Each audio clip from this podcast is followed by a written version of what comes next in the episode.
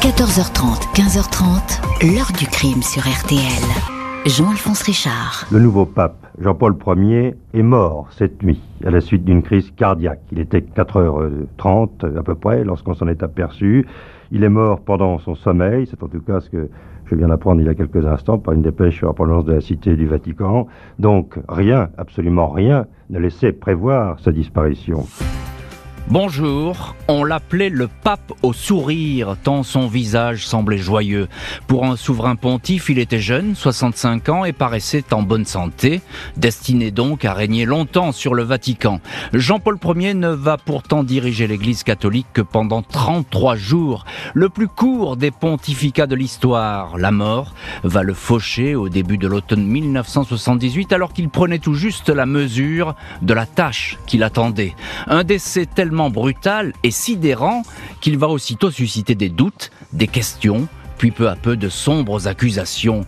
Et si ce pape-là, que personne n'avait vu venir, avait tout bonnement été assassiné Au fil des années, l'hypothèse criminelle ne va jamais s'apaiser, alimentée par de troublantes contradictions, des silences obstinés, l'absence de toute autopsie. Pas une goutte de sang ne sera prélevée sur ce corps embaumé. A-t-on voulu réellement cacher la vérité sur ce décès? Quels étaient donc les derniers visiteurs du soir dans les appartements pontificaux, décès naturels ou empoisonnement Question posée aujourd'hui à nos invités. 14h30, 15h30. L'heure du crime sur RTL. Aujourd'hui, dans l'heure du crime, question et doute sur la mort du pape Jean-Paul Ier à l'automne 1978. Un règne éphémère. Le successeur de Paul VI était élu depuis seulement 33 jours quand il a brutalement succombé dans son lit. Une mort si rapide sur laquelle on va aussitôt s'interroger. Ce jeudi 28 septembre 1978, aux alentours de 20h, Albino Luciani, que le monde entier connaît depuis peu sous le nom de Jean-Paul Ier, termine son dîner au troisième étage du palais apostolique cité du Vatican. À l'extérieur, le temps est maussade. Le pape dîne avec ses deux secrétaires particuliers, John Maggie et Don Diego Lorenzi. Les conversations sont apaisées et le repas des plus frugales. Un potage, une tranche de veau, des haricots, une salade verte, pas de vin, uniquement de l'eau plate. Les quatre religieuses qui s'occupent des appartements pontificaux ne sont pas loin. Sœur Margherita Marine racontera bien des années plus tard que le pape qui réalisait l'ampleur du travail à accomplir ne semblait pas inquiet ce soir-là. Il travaillait beaucoup, il se promenait dans l'appartement, il n'était absolument pas écrasé par la responsabilité qu'il avait reçue. Inquiet ou pas inquiet, la journée a bel et bien été harassante. Il a dû régler toute une série de dossiers lourds et urgents. Juste avant le dîner, le pape a eu une très longue réunion de travail avec le cardinal Villot, puis après avoir mangé, il a passé un long moment au téléphone. Des témoins lui ont trouvé alors un visage fatigué. Le père Magui lui a conseillé de se reposer, d'autant plus que selon lui, le souverain pontife a ressenti des douleurs dans l'après-midi. Le pape avait parlé d'un vieux rhumatisme. Il n'avait pas voulu déranger son médecin personnel, le docteur Renato Buzzonetti. À 20h15, Jean-Paul Ier rejoint sa chambre pour aller se coucher. Ses secrétaires l'encouragent à actionner la sonnette qui se trouve au-dessus de son lit s'il ne se sent pas bien. Le pape les rassure et les encourage à passer une bonne nuit. Les appartements pontificaux se vident alors peu à peu de tout occupant. Les gardes suisses montent la garde devant les portes. Vers 5 heures du matin, sœur Vincenza, depuis 12 ans au service de cet homme devenu pape, vient déposer une tasse de café et un petit pot de lait devant sa porte. Le pape a l'habitude de se lever à 4h30, mais la religieuse ne voit aucun trait de lumière. Cinq minutes plus tard, elle repasse devant la porte, mais personne n'a touché au café. Elle attend encore trois minutes, puis frappe. Pas de réponse. Elle entre et aperçoit le pape, allongé sur le lit, adossé à deux gros coussins, les lunettes posées sur son nez, la tête tournée vers la droite, arborant un léger sourire, les yeux à moitié fermés. On aurait dit qu'il dormait, répéteront tous les témoins. À 5h30, après le passage de Sir Vincenza et des autres religieuses, le secrétaire du pape, John Maggie, est dans la chambre. Un quart d'heure plus tard, le docteur Buzzonetti est sur place. Il n'interroge personne, trop ému, dira-t-on. Le certificat de décès est établi sur le champ. Après une rapide inspection, le médecin conclut à une mort subite survenue la veille autour de 23 heures, une cardiopathie ischémique dont l'infarctus du myocarde est l'expression la plus grave, précise-t-il. Le pape, 66 ans, est mort d'une crise cardiaque. Dans l'heure qui suit la mort de Jean-Paul Ier, un communiqué du Vatican est envoyé aux médias. Il est écrit que c'est le secrétaire particulier, John Maggie, qui, inquiet de ne pas avoir vu le Saint-Père dans la chapelle pontificale, s'est rendu dans sa chambre et l'a trouvé sans vie un mensonge, puisque c'est une sœur qui a approché la première, le corps sans vie. En début d'après-midi, Radio Vatican, organe officiel, annonce que le souverain pontife est mort en lisant un texte intitulé L'imitation de Jésus-Christ. Fausse information également, qui ne sera démentie que quatre jours plus tard. Personne ne saura ce que lisait exactement Jean-Paul Ier avant de rendre son dernier souffle. Seule certitude, ces fameux feuillets dactylographiés, une note rédigée à son attention, ces pages, ont disparu. Et voilà donc pour les premières questions. Euh, doutes, imprécisions, erreurs ou mensonges qui ne vont que s'amplifier dans les jours, les mois et les années qui vont suivre. On évoquera dans le chapitre suivant l'autopsie qu'on peut qualifier d'autopsie fantôme euh, du pape. Pour l'instant, on en reste à cette journée euh, tragique. Bonjour Bernard Lecomte. Bonjour. Merci beaucoup d'avoir accepté l'invitation de l'heure du crime et d'être euh, avec nous aujourd'hui. Vous êtes journaliste et écrivain et vous avez écrit de, bah, de très nombreux ouvrages et vous êtes notamment l'auteur de ce livre, Les secrets du Vatican aux éditions Perrin. Alors évidemment, moi j'ai dévoré le chapitre qui est consacré euh, à Jean-Paul Ier dans votre ouvrage parce qu'il est très très bien informé. Qui est-il déjà, euh, ce nouveau pape? On dit qu'il ne voulait pas euh, aller au Vatican, que ce n'était pas son destin. Non, en effet, c'est une surprise qui est sortie du conclave. Le pape euh, Jean-Paul Ier, c'est l'ancien patriarche de Venise. C'est un type très brave, tout à fait sympathique, un pasteur. Il est très estimé de ses collègues. Mais enfin, il n'était pas du tout programmé pour être pape. Hmm. À la mort de Paul VI, le 6 août 78, tout le monde pense aux deux papabili principaux, c'est-à-dire euh, le cardinal Benelli de Florence et le cardinal Siri de Gênes. Siri et Benelli, le problème c'est qu'il y en a un qui est encore plus conservateur que l'autre, et tout le monde s'inquiète si vraiment il faut choisir entre les deux, est-ce que l'Église ne va pas euh, se fracturer Et du coup, tout le monde se met à peu près d'accord en disant mais au fond il y a Luciani qui est là, euh, il, est formidable, il n'est pas très âgé, mm. c'est un bon pasteur. Et tout le monde se met d'accord sur Luciani, qui est élu, ce qui est tout à fait exceptionnel, en une seule journée. Et est-ce qu'il est malade, Jean-Paul Ier? Est-ce qu'il est en mauvaise santé? Alors ça, c'est une question fondamentale, parce que le conclave qu'on vient de décrire se passe au mois d'août le docteur personnel de Luciani, il est encore à Venise et il est parti en vacances. Il s'attendait pas du tout à ce que Luciani devienne pape. Hmm. Le docteur habituel des papes, qui s'appelle le docteur Fontana, à la mort de Paul VI, est parti en retraite. Lui aussi, il n'est pas là, c'est terminé. Quant au docteur qui va prendre la suite, le docteur Buzzonetti, il n'est pas au courant, lui aussi est en vacances, il se dit, bon, c'est pas la peine de se dépêcher. Résultat des courses, personne ne connaît exactement l'état de santé de ce nouveau pape. Eh oui, mais c'est important parce que là, vous avez son secrétaire particulier, un de ces deux secrétaires particuliers, qui dit, d'ailleurs le seul à le dire, il dit, j'ai vu le pape qui avait des douleurs euh, quelques heures avant finalement de décéder. Euh, alors, mais il n'y a qu'un seul témoignage là-dessus. Alors non, il y a plusieurs témoignages sur cette douleur. Les petites religieuses qui l'entourent ont dit ça aussi, hmm. que effectivement, un peu avant le dîner, il a eu même une vive douleur au point que les petites sœurs ont dit est-ce que vous voulez qu'on appelle un médecin? Et Gianni leur a dit non non euh, c'est pas la peine. Donc il y a cette interrogation Bernard Lecomte sur cet état de santé, on peut pas le nier. C'est un fait qui existe et qui reste encore mystérieux puisqu'il a jamais été vraiment euh, examiné de près le pape euh, avant qu'il n'entre en fonction, j'ai envie de dire. Bonjour Yvonique de Noël. Bonjour. Historien, spécialiste du renseignement, auteur du livre Les espions du Vatican aux éditions du Nouveau Monde. Alors les espions du Vatican évidemment là tout de suite on rentre dans une autre dimension. Une question pour vous, Yvonique de Noël. Bernard Lecomte disait qu'effectivement, il a été élu un peu malgré lui, finalement. Hein. Il, est, il, est, passé entre les gouttes, euh, ce nouveau pape. Est-ce qu'il a, il n'a pas forcément que des amis au Vatican?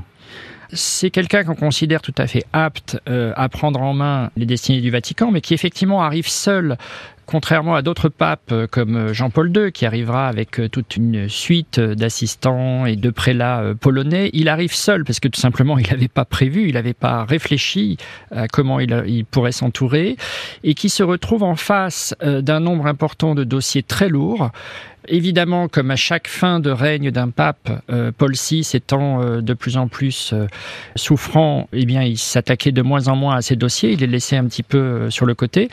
Et donc, effectivement, il semble qu'il est un peu accablé. Il se retrouve face à une montagne finalement hein, de, de, problèmes à régler. Oui, dont, dont, dont, des dossiers qui, qui, apparemment sont, sont, sensibles. sont sensibles. Il y a le dossier sur les finances, etc. Alors le dossier des finances est absolument central dans les, dans les scénarios qui vont ensuite s'échafauder autour de, cela. Euh, juste un petit mot, Bernard Lecomte. Euh, pour, pourquoi il y a ce méli-mélo euh, sur la découverte du corps, ce communiqué qui dit bah non, c'est le secrétaire particulier qui a découvert le corps alors qu'on sait que c'est une religieuse Pourquoi Radio Vatican donne une fausse information?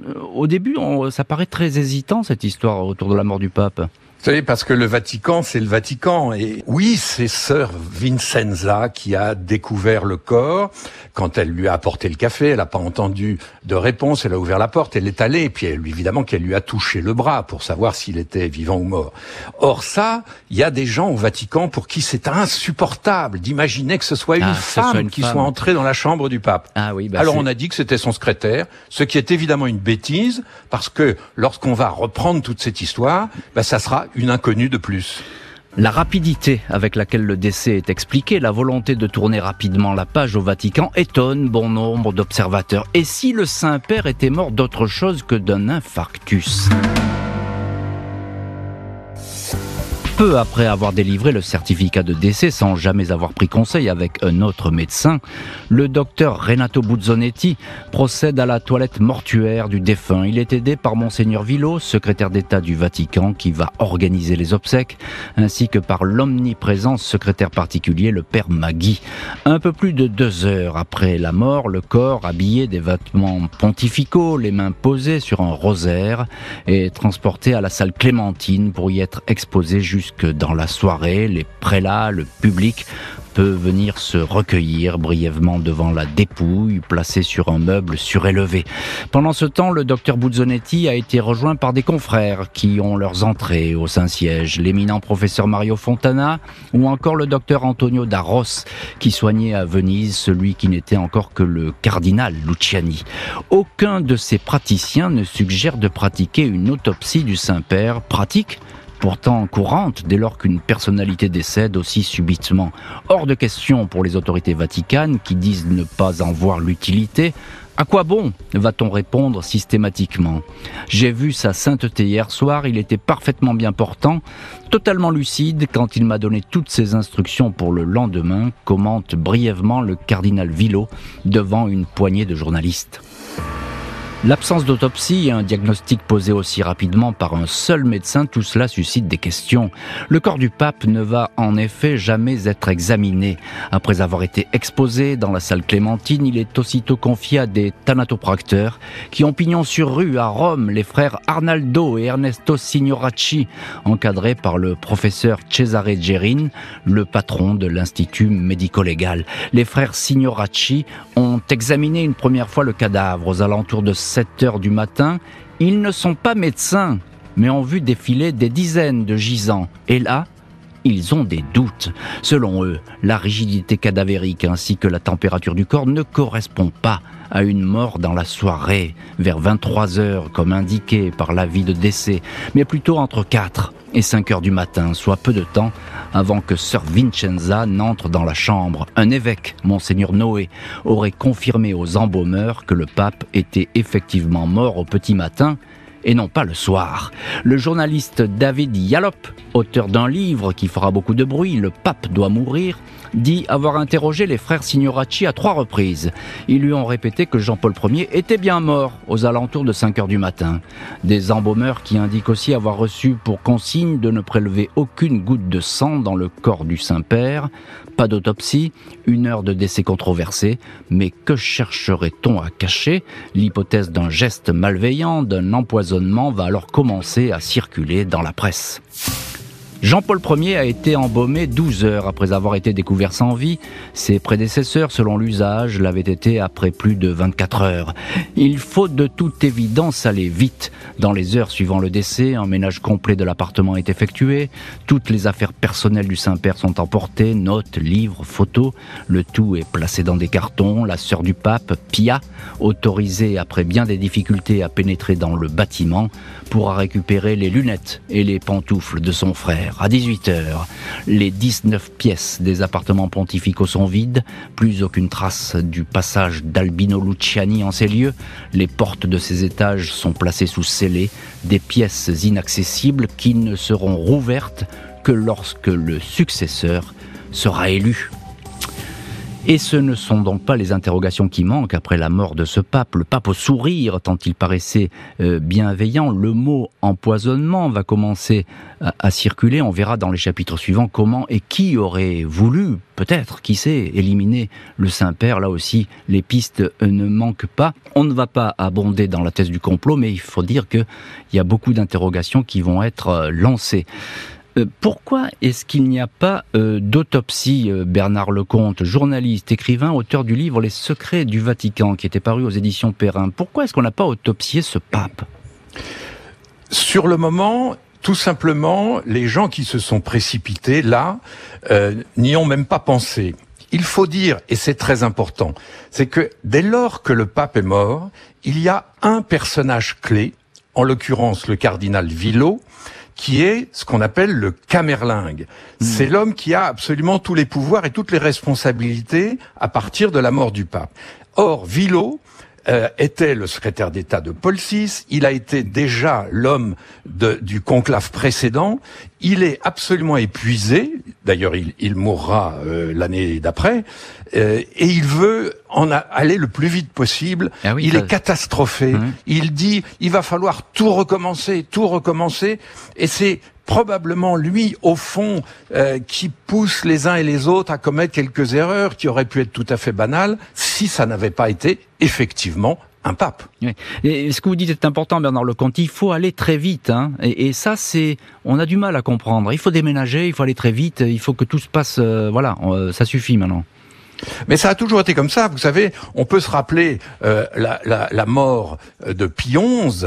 Euh, L'homme qui a joué le rôle de Villot au moment de XI, c'était le futur Pie XII, qui est allé lui aussi très vite. Il fallait ranger toutes les affaires du pape, au point que on a on a mis de côté hmm. un texte extrêmement important à l'époque, qui était une encyclique contre le racisme et l'antisémitisme, et tout ça est parti à la poubelle avec tout le reste. Hmm. Donc à chaque fois qu'un pape meurt au Vatican, il y a ce, ce côté euh, on précipite les choses, on prépare le conclave suivant, et encore une fois, au moment où ça se fait pour Jean-Paul Ier, personne ne pense à toutes les hypothèses qui vont se développer dans l'avenir. Bien sûr. Alors, euh, Bernard Lecomte nous dit, voilà, il, admet de Bernard Lecomte et il raconte très bien cette précipitation qui apparaît être traditionnelle euh, au Vatican. Yvonique de Noël, historien, spécialiste du renseignement, auteur du livre Les espions du Vatican, euh, question, ça peut prêter à confusion vu de l'extérieur, cette espèce, euh, non pas d'affolement, mais de précipitation. On peut se dire, il y a des choses à cacher. Et au Vatican, on dit toujours qu'il y a des choses à cacher. Alors effectivement, même des prélats euh, qui n'étaient pas au Vatican s'étonneront de cette euh, précipitation, de l'absence d'autopsie. Il y aura des débats internes. Hein, euh, lorsque les cardinaux arrivent précipitamment à Rome pour le nouveau conclave, il y a des réunions et certains disent mais attendez, expliquez-nous pourquoi il n'y a pas eu, pourquoi vous allez si vite, etc. Donc c'est pas seulement une interrogation extérieure de, de, journalistes, c'est au sein même de l'Église que la question se pose. Et effectivement euh, cette accumulation de, de, de maladresse amène euh, à déclencher, euh, à susciter l'intérêt de la presse internationale et de journalistes d'investigation, dont David Yalop, qui va entamer une enquête extrêmement longue, fouillée, avec l'aide d'un certain nombre de recherchistes. C'est-à-dire qu'il ne réalisera pas lui-même toutes les toutes les interviews, ce qui peut d'ailleurs amener à des confusions, comme par exemple l'interview des frères Signoracci. il y aura par exemple une confusion sur l'heure de leur arrivée, hmm. euh, puisqu'on va dire ils sont arrivés dès 5h30 et ça c'est pas possible puisque euh, on était seulement en hmm. train de découvrir le pape. Euh, il semble qu'ils soient arrivés bien plus tard. Donc voilà, il y a eu beaucoup beaucoup de confusion. Mais, mais ces confusions, elles abondent, elles alimentent cette espèce de thèse de dire on nous cache des choses, il y a un truc qui va pas. D'autant plus qu'il y a des crises importantes, qu'il y a beaucoup de choses autour de la Banque du Vatican, il y a il y a des affaires qui sont en train de se développer et donc on se dit bon il y a quand même des gens qui avaient des raisons euh, de vouloir voir le pape disparaître et euh, il semblerait que euh, Luciani était assez indigné parce qu'il découvrait dans les dossiers et qu'il avait prévu de prendre des, des sanctions. Par conséquent, c'est très tentant de se dire, bah, il y a des gens qui allaient perdre leur travail peut-être que ils ont franchi le pas. c'est ça, c'est qu'il y a un mobile, on pourrait dire, hein, en matière criminelle, ça pourrait s'appeler un mobile, cette espèce de peur de perdre son, poste, euh, ses faveurs, euh, son argent. Euh, Bernard Lecomte, il y a cette heure du décès, cette controverse autour de l'heure du décès. le docteur personnel du pape, il dit bah, c'est autour de 23 heures, et puis les embaumeurs, ils disent c'est plutôt 5 heures du matin. Comment l'expliquer? Sachant que l'un et les autres euh, n'étaient pas sur place. Euh, simplement, ce sont les embaumeurs qui disent quand même, quand on l'a vu, euh, le corps était, était quand même pas complètement figé. Donc, on peut peut-être penser que c'était un peu plus tard que ce qu'on a dit entre nous, moi, j'avoue que j'ai pas la réponse sur ce point très précis, mais entre nous, ça change rigoureusement rien. Eh, où, ça, ça, change tout, Bernard euh, Où ça change tout? Parce que là, euh, l'heure du décès, euh, si c'est 23 heures, il n'y a pas les mêmes personnes sur place. Il y a personne, tout simplement. Hmm. Qu'on trouve le pape qui ne répond pas à, la petite religieuse à 4h30, qu'on le trouve à cette heure-là, mort depuis une heure ou mort depuis quatre heures, expliquez-moi en quoi ça change hmm. quelque chose. Mais pourquoi donc en vouloir à ce souverain pontife qui venait tout juste de prendre place au Vatican au point de l'empoisonner dans son sommeil? Le 5 septembre 78, soit 23 jours avant sa mort, Jean-Paul Ier, fraîchement élu pape, avait reçu un audience spéciale au Vatican le métropolite russe orthodoxe de Leningrad, l'archevêque Nicodème. Après avoir bu un café, ce dernier s'était effondré, mort. Les médecins avaient diagnostiqué un infarctus. Après le décès du pape, cet événement refait surface. Certains notent de troublantes similitudes entre ces deux brutales disparitions. L'hypothèse d'un empoisonnement qui visait en fait Jean-Paul Ier et dont le malheureux archevêque russe a fait les frais est évoquée. La longue enquête du journaliste britannique David Yallop, qui sera qualifié de mauvais roman noir au Saint-Siège, suit la piste du poison. Selon le journaliste enquêteur, une infime dose de digitaline aurait été suffisante pour tuer le pape dans son sommeil sans attirer les soupçons et éviter ainsi un examen du corps ou une autopsie plus poussée. Selon cette enquête, le pape prenait depuis des années de l'effortil, un médicament liquide destiné à réguler sa tension. Il aurait suffi d'une demi-cuillerée à café de digitaline versée dans le flacon pour provoquer une crise cardiaque fatale. Le flacon d'effortil posé sur la table de nuit a disparu dans le déménagement. Le journaliste David Dialop n'est pas le seul à estimer que la mort de Jean-Paul Ier est tout sauf naturelle. Les thèses les plus fantaisistes surgissent et se bousculent. Une mort orchestrée par les francs-maçons, les libéraux ou encore une société secrète. Les articles se multiplient, tout comme les livres. Dans l'un d'eux intitulé La vraie mort de Jean-Paul Ier, le cardinal Villot est tout simplement accusé d'avoir maquillé le crime. Seule certitude, en ce début de règne, Jean-Paul Ier, santé fragile, hospitalisé à quatre reprises, le pape est un homme vulnérable, très facile d'accès dans les appartements pontificaux, où beaucoup de monde passe et peut aller et venir à sa guise sans éveiller l'attention. Et on va voir dans le chapitre suivant de cette heure du crime la qu'il y a des, effectivement des personnes qui sont là au petit matin et il y a la présence d'un cardinal ô combien secret et controversé dans ce décor euh, du Vatican. Alors il y a la thèse du poison euh, qui paraît euh, très documentée. Dans tous les cas, Bernard Lecomte, elle est affirmée par l'enquête du journaliste David Yalop. Il, dit bah, c'était très facile d'empoisonner le pape et voilà comment ça s'est passé. Oui, moi j'ai suivi évidemment cette hypothèse-là. Elle ne repose sur rien de concret. C'est possible, évidemment. Hmm. Mais encore une fois, euh, l'empoisonnement, c'est la thèse générale de tous les crimes non élucidés, que ce soit au Vatican ou au Kremlin ou ailleurs. On part de l'idée que le type a été empoisonné. Donc méfions-nous de ces thèses-là, de ces hypothèses-là. Actuellement, personne ne peut penser raisonnablement que Luciani a été empoisonné. Est-ce qu'il était menacé, le pape Est-ce qu'on sentait euh, qu'il y avait des, courants euh, négatifs autour de lui Alors, menacé, pas du tout. Mais en même temps, tout pape prenant ses fonctions se retrouve à la tête de dossiers compliqués. Alors, évidemment, quand on émet une hypothèse par dossier, on arrive à, se dire c'est peut-être les jésuites, l'opus dei, la mafia sicilienne, etc., etc. Mais encore faut-il qu'il y ait des preuves. Encore faut-il qu'il y ait des preuves, un mobile et des enquêtes parce que là, en l'occurrence, euh, il n'y a pas d'enquête euh, ouverte sur cette mort qui est une mort naturelle, on le précise, et encore aujourd'hui, évidemment, pour le Vatican. Yvonique euh, de Noël, il y a cette multiplication de livres, d'articles, de thèses, contre-thèses, etc., antithèses. ça veut dire quoi? Ça veut dire que le, Vatican fait fantasmer, là, autour du pape Jean-Paul Ier, on est en ébullition? Le Vatican, c'est un objet de fantasme quasiment absolu parce que il fonctionne en secret, avec un relativement petit nombre de personnes. C'est quelques centaines de personnes qui gèrent euh, l'Église au niveau mondial. Et c'est un objet de fantasme à un point tel que ce qui m'a surpris euh, quand j'ai enquêté sur l'existence possible d'espions du Vatican, c'est que toutes les grandes puissances attribuent au pape et au Vatican une espèce de pouvoir occulte qui est souvent euh, bien supérieur à son pouvoir euh, réel, mais donc ça justifie l'envoi d'espions qui vont tenter de pénétrer les secrets du Vatican, de recruter des cardinaux, soit en les achetant, soit en les faisant chanter. Et donc, dès qu'il se passe quelque chose d'inexpliqué au Vatican, oui, la machine à fantasmes se met en route très très vite. Et là, il y a des cardinaux autour de lui bah, qui lui sont pas très favorables. Alors, il y a un cardinal en particulier que David Yalop euh, euh, regarde d'un œil très très soupçonneux, c'est le cardinal Marcinkus, qui est le patron de la Banque du Vatican. Et effectivement, ce Marcinkus-là euh, a fait sous le prédécesseur de Jean-Paul Ier beaucoup de choses contestables et va d'ailleurs continuer sous, sous Jean-Paul II. Donc effectivement, s'il y a un suspect idéal, c'est bien lui. Et si le Saint-Père a été empoisonné, il y a bien une raison. Un mobile. Qui gênait-il? Était-il sur le point de délivrer des secrets embarrassants pour certains? Pour plusieurs observateurs, le cardinal Albino Luciani, élu pape alors que personne ne s'y attendait, n'était pas forcément le bienvenu au Vatican. Dès sa prise de fonction, il aurait fait savoir que l'Église devait renouer avec l'humilité, la simplicité, redevenir une Église des pauvres. Il s'apprêtait, disent des spécialistes, à écarter des personnalités du Saint-Siège, des cardinaux, aller contre leur gré, changer d'affectation, des listes étaient en cours de préparation.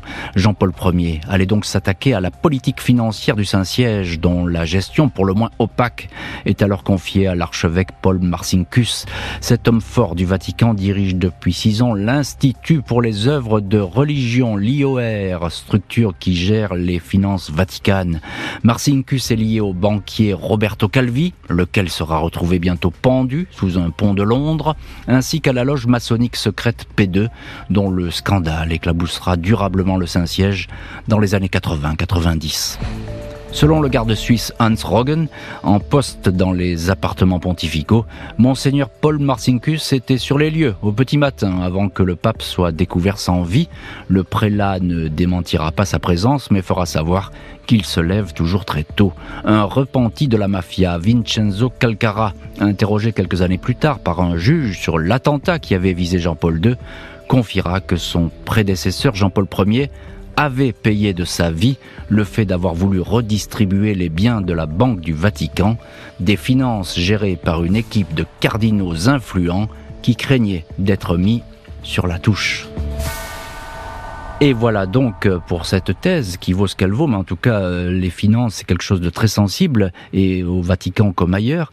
Alors il y a l'apparition de ce monseigneur euh, Marcinkus Ivonique de Noël. Qu'est-ce qu'on peut à dire de ce Marcinkus Il va s'avérer être, un, si je puis dire, un cardinal pas très fréquentable. C'est un Américain d'origine euh, lituanienne qui a assez vite gravi les échelons au Vatican, parce qu'il a été pris en sympathie par Paul VI. On, dit, on disait même que c'était une sorte de gorille parce qu'il l'avait. il était venu à sa rescousse. Et puis un physique costaud. Euh, alors c'était un costaud. Il était venu à sa rescousse lors, d'une tentative d'attentat à Manille contre lui, et il se retrouve à la fin des années 60 euh, nommé à la Banque du Vatican. Il va en prendre les rênes au début des années 70 sans avoir la moindre formation financière auprès mais au, Vatican, ça se passe comme ça. Hmm. On est dans un contexte de guerre froide, c'est ça qu'il faut bien comprendre. On est dans un affrontement de l'Est contre l'Ouest et on est également dans un affrontement de l'international catholique contre l'international communiste. Donc Marcinkus trouve une place au Vatican comme pourvoyeur d'argent secret. Et pour ça, il accepte euh, de travailler avec quelqu'un qui était déjà sur place, puisqu'il avait été euh, euh, nommé financier par Paul VI. C'est un financier du nom de Michele Sindona qui a lui-même des acquaintances avec la mafia. C'est une sorte de consigliere du milieu. Il gère de l'argent sale. Alors, je suis tout à fait Sindona, Calvi, etc. Mais là, on est vraiment désolé, hein, mais on est vraiment en main dans la main avec la mafia. Oui, mais encore une fois, c'est ce contexte de guerre froide qui, qui explique cette euh, association. La Banque du Vatican a un atout formidable, c'est qu'elle permet à la fois de blanchir et également d'exporter de l'argent. À l'époque, il y a un contrôle d'échange. Les riches italiens ne peuvent pas sortir de l'argent facilement du pays. En revanche, ils peuvent arriver avec une mallette de billets au Vatican et une demi-heure plus tard, ils sont crédités dans une banque suisse. Moins, bien évidemment, les frais de cette opération, puisqu'il faut que ça mm. rapporte euh, de l'argent. Et donc Marcinkus a développé une machine à cash qui peut servir à des opérations secrètes de l'autre côté du rideau de fer. C'est ça la clé de son pouvoir. C'est la clé de son pouvoir, mais est-ce que c'est la clé aussi peut-être du fait qu'il aurait voulu s'en prendre en Jean-Paul Ier qui aurait peut-être découvert euh, le poteau rose en quelque sorte, ce système qu'il n'aimait pas? Alors une chose est sûre, c'est qu'effectivement, Paul VI, on ne sait pas jusqu'à quel point euh, il connaissait les détails, mais en tout cas, il était certainement pas choqué parce qu'effectivement, c'était un pape de guerre froide et en tout cas, il, sa, sa, sa, position se durcissait vers la fin de son mandat. En revanche, oui, Jean-Paul Ier, il est sûr qu'il était choqué par ça.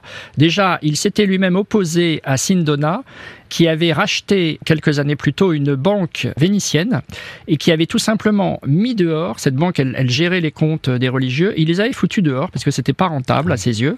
Donc déjà, le futur Jean-Paul Ier était venu se plaindre auprès de Barcincus qu'il avait envoyé euh, sur les roses en lui disant mêlez-vous de vos affaires. Ah bah c'est tout à fait passionnant et instructif ce que vous racontez là, parce que là on a l'envers du décor, le, plus noir qui soit, et avec cette espèce d'affrontement déjà du, pape euh, à l'époque avec euh, ces personnes personnes très peu euh, fréquentables. Euh, Bernard Lecomte, tout ça sera suivi du scandale de la loge P2. On va pas développer évidemment tout ça. Est-ce que lorsque ces affaires vont éclater, on va trouver un quelconque lien avec Jean-Paul Ier, une espèce d'explication? Bah, C'est une de mes deux réserves face euh, au, récit sur les relations entre Marcinkus et la loge P2 et, les, banquiers Sindona et Calvi. L'affaire Marcinkus, elle n'explose qu'au moment de l'assassinat du banquier Calvi. Tout à fait. Euh, et au moment de, de l'affaire de la loge P2. Hmm. Quatre ans après. Hmm quatre ans après la mort de Jean-Paul Ier. Donc sur le moment, si vous voulez, il y a absolument rien qui laisse penser que des, des, mafieux suspects auraient glissé un poison dans une quelconque fiole. C'est après que on va reconstituer tout ça, et effectivement, je ne suis pas en train de nier que Martin Kous gérait les finances du Vatican d'une façon euh, sympathique, pas du tout. Mais encore une fois, faisons attention aux dates toute cette affaire va exploser après 1982 et c'est là qu'on reviendra sur la mort de Jean-Paul Ier. Hmm. Mais encore une fois, c'est quatre ans après.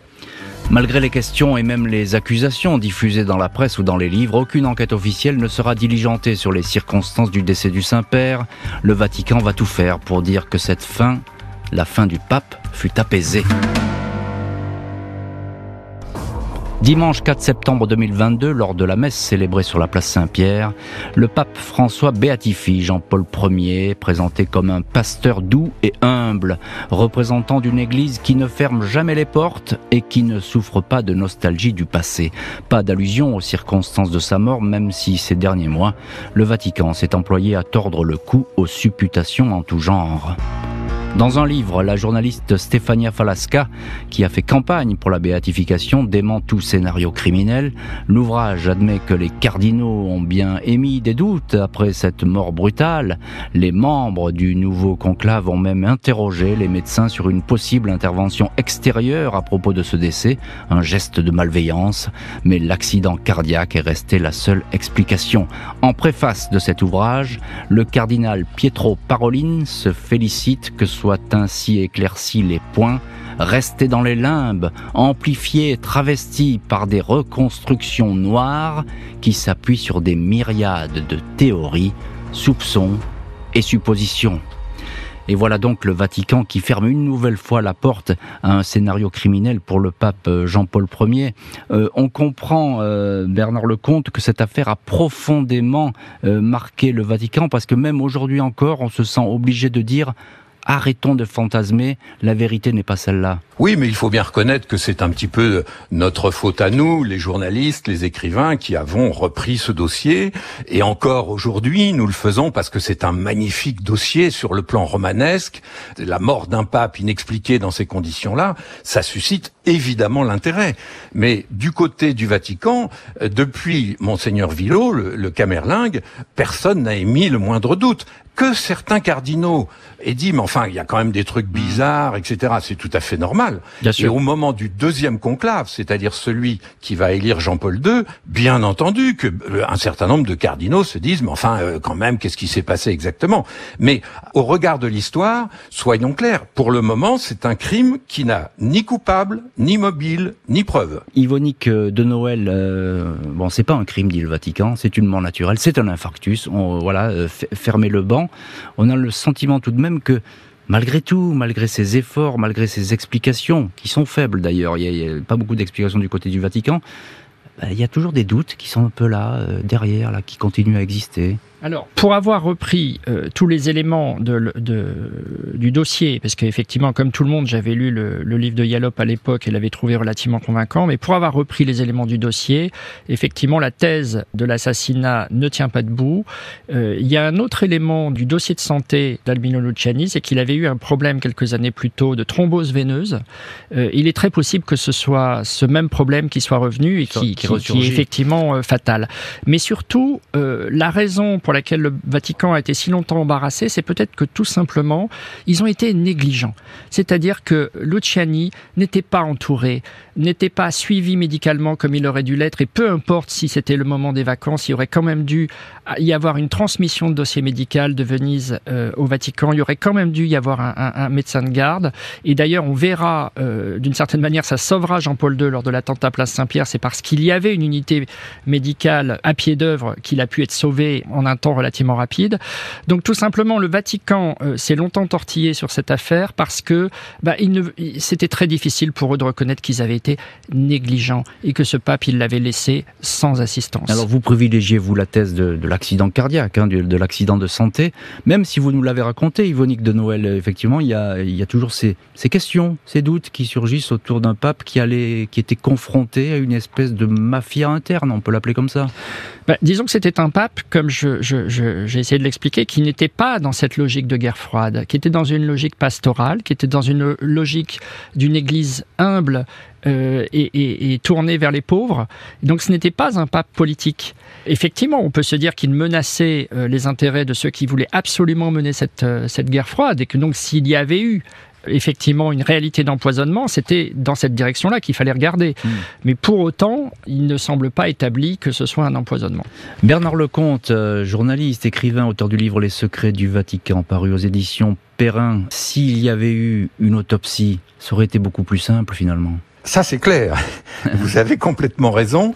Mais vous savez, au Vatican, on a les petites habitudes qui sont souvent des maladresses et des négligences. Je suis complètement d'accord avec Yvonique. S'il n'y avait pas eu tant de négligence et de maladresse, on n'aurait pas fait de cette affaire euh, ce qu'elle est devenue euh, aujourd'hui, c'est-à-dire un des grands mystères de l'histoire de la papauté moderne. Hum. Et est-ce qu'il gênait le pape Jean-Paul Ier? Mais un pape, ça gêne toujours beaucoup de monde, parce qu'il va évidemment réformer la curie, il va désigner de nouveaux cardinaux dans des consistoires, euh, il va évidemment changer telle ou telle orientation de l'Église.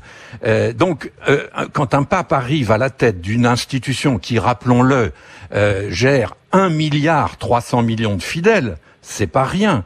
Évidemment qu'il gêne, mm. évidemment mm. qu'il y a des gens qui sont pas contents. C'est toujours la même chose quand un nouveau pape est élu. Merci beaucoup Bernard Lecomte et Yvonique de Noël d'avoir été les invités aujourd'hui de l'heure du crime. Merci à l'équipe de l'émission, Justine Vignot, Marie Bossard à la préparation, Boris Pirédu était à la réalisation. L'heure du crime, présenté par Jean-Alphonse Richard sur RTL.